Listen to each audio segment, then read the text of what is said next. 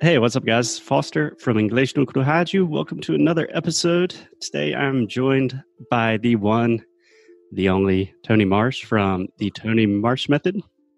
Tony, how you doing? I'm doing good. How are you? I'm doing excellent. And Tony, as you know, I have a big Siberian Husky jumping on me right now. Yes, you do. So that's just something that we will have to deal with. Cool. So, Tony, you're in Chicago right now, right? I am. I am. Are you freezing to death with a? Not today. Not today. It's a balmy 40. Ooh, that's not bad. Not bad at all. Last week it was minus 23, so we'll take this. Jesus. Is that just like painfully cold? It's weird. It's like, and, and here's the feeling too. I feel like once it gets to, to 15, like above 15, I feel like there's not that big of a difference between 15 and minus 15 but there is. But you don't feel it. You're like just in almost in like some sort of bewilderment. That sounds terrible. the air feels empty and it's sunny. It's bizarre it's apocalyptic. Oh man. That sounds kind of fun kind of fun. Could be fun in a weird soul-sucking self-deprecating way. Yeah man. Cool. So tony the main reason i wanted to have you on the show today is so in our course sound school we have a section called ask me anything where literally our students can just submit questions and ask cool. us anything. Mm-hmm. And over the year, we built up a lot of questions. Yeah. And honestly, I think a lot of my opinions are just kind of, yeah, it's just my opinion. So I really wanted to get the opinion of someone that I really consider an expert. Cool. Thank you. I appreciate that. Yeah, absolutely. So you just want to dive straight into some of the questions and we Let's can dive. We can talk about them. We can agree, disagree. Yeah. Cool. So I'm hoping I'm hoping we disagree and have to have to battle have to duke it out. Oh, that'd be awesome. Because then we could actually both leave smarter and more knowledgeable. exactly. Cool. So um, Tony, one of the questions that we always get some variation of this question is just the idea of nervousness or anxiety. Yeah. That it's really the catch 22 because yeah. a lot of people know a lot of English but when it comes to having conversations, they right. just get so anxious. And sure. I think we both know like the key to having better conversations is having more conversations. Yeah. But what would you recommend to those people that just aren't quite getting there? They're still freezing up in conversations, they're nervous. Right. right. Yeah, it's a good it's a good question and I'm no stranger to that. I've definitely felt that. Uh, I've heard it called ling- linguists anxiety when you're like, oh, I can, I'm going to try out my English now. There's some Americans next to me. I'm going to try out my my Portuguese with some Brazilians, and, and, sometimes it goes really well. Sometimes it doesn't go well, which is normal. Yeah. So I've had those. Thing. I mean, it, for so I've had those times where it was where I spoke spoke some Arabic with someone, and then I got invited to dinner, and I was like, "Sweet Arabic! It's awesome to speak a different language. Awesome to speak English." And uh, or the language you're learning. And then I've had those times where someone's like, oh, they like they they poo poo you, like they say, you know, like what did I do wrong? Yeah, yeah, yeah. I think that's important to note that even people that are, you know, supposedly good at languages, right. in quotations, like I lived in Madrid for over a year, and my first six months, I was literally just like a nervous wreck the whole time, sure. like sure. walking into bars, like shit, what should I say? Okay, I'm just not going to order anything. For sure.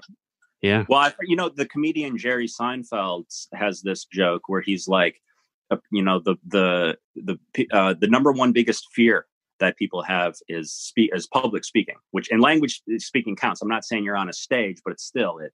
Yeah. It's still public speaking. I mean, it's different than you're not just in the shower. It's not just in front of the mirror. And the second biggest fear is death so that's the parents. That's that. Supposedly, that's so, so. So the joke from Jerry Simon. He's like, so that means more people at a funeral would rather be in the casket than doing the eulogy. that was a good Seinfeld imitation at the same time. that means that more people be in the casket than the eulogy. Right. It's like, hey, what's the? No, actually, that's not Jerry. What's the? I I can't. I can't. I can't do it. To deal with. Yeah. yeah so, so it's it's why it's for sure it's wide i mean it's uh everyone's facing it i think just knowing that helps you know what i mean just knowing there's there's nothing wrong with me because i'm nervous i mean Tony said he gets nervous. Foster, the man, he gets nervous. Everyone. So if, if everyone's getting nervous, it doesn't really matter.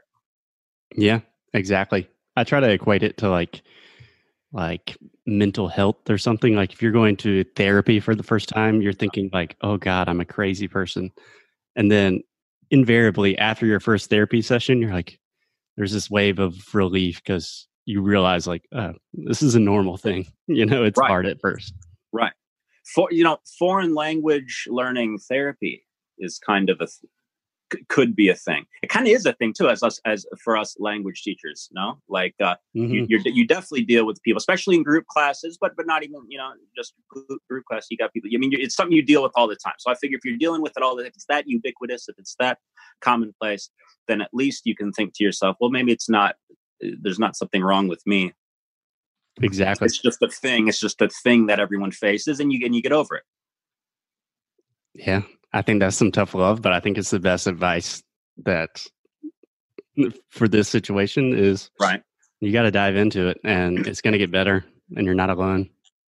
You know, looking back on those times when uh when it hasn't gone that good, right? When I'm trying out my Portuguese, you're doing Spanish in Madrid and all those things, and you're the other person. They they they get that you're not a native speaker, so and and we know they know that you know that. And so something that something that i've noticed and i think and i find this to be helpful too it's that um when i speak a foreign language to someone i might be asking them hey where's the where's the bathroom? Uh, but there's also like a meta message that's being put across. And that meta message it's saying it's it's it's why why am i speaking to you in this language? Like if you speak if, if i know you speak english but i still want to speak arabic i mean your arabic's better than my or rather your english is better than my arabic portuguese whatever it is. Right. The question is the implied question is why well why am i even doing this? It am i looking crazy right now? Yeah. And so the an approach that i've started to take and i've, and I've tried to coach people in with this too is this I'm not speaking the foreign language with you because I think my foreign language is good.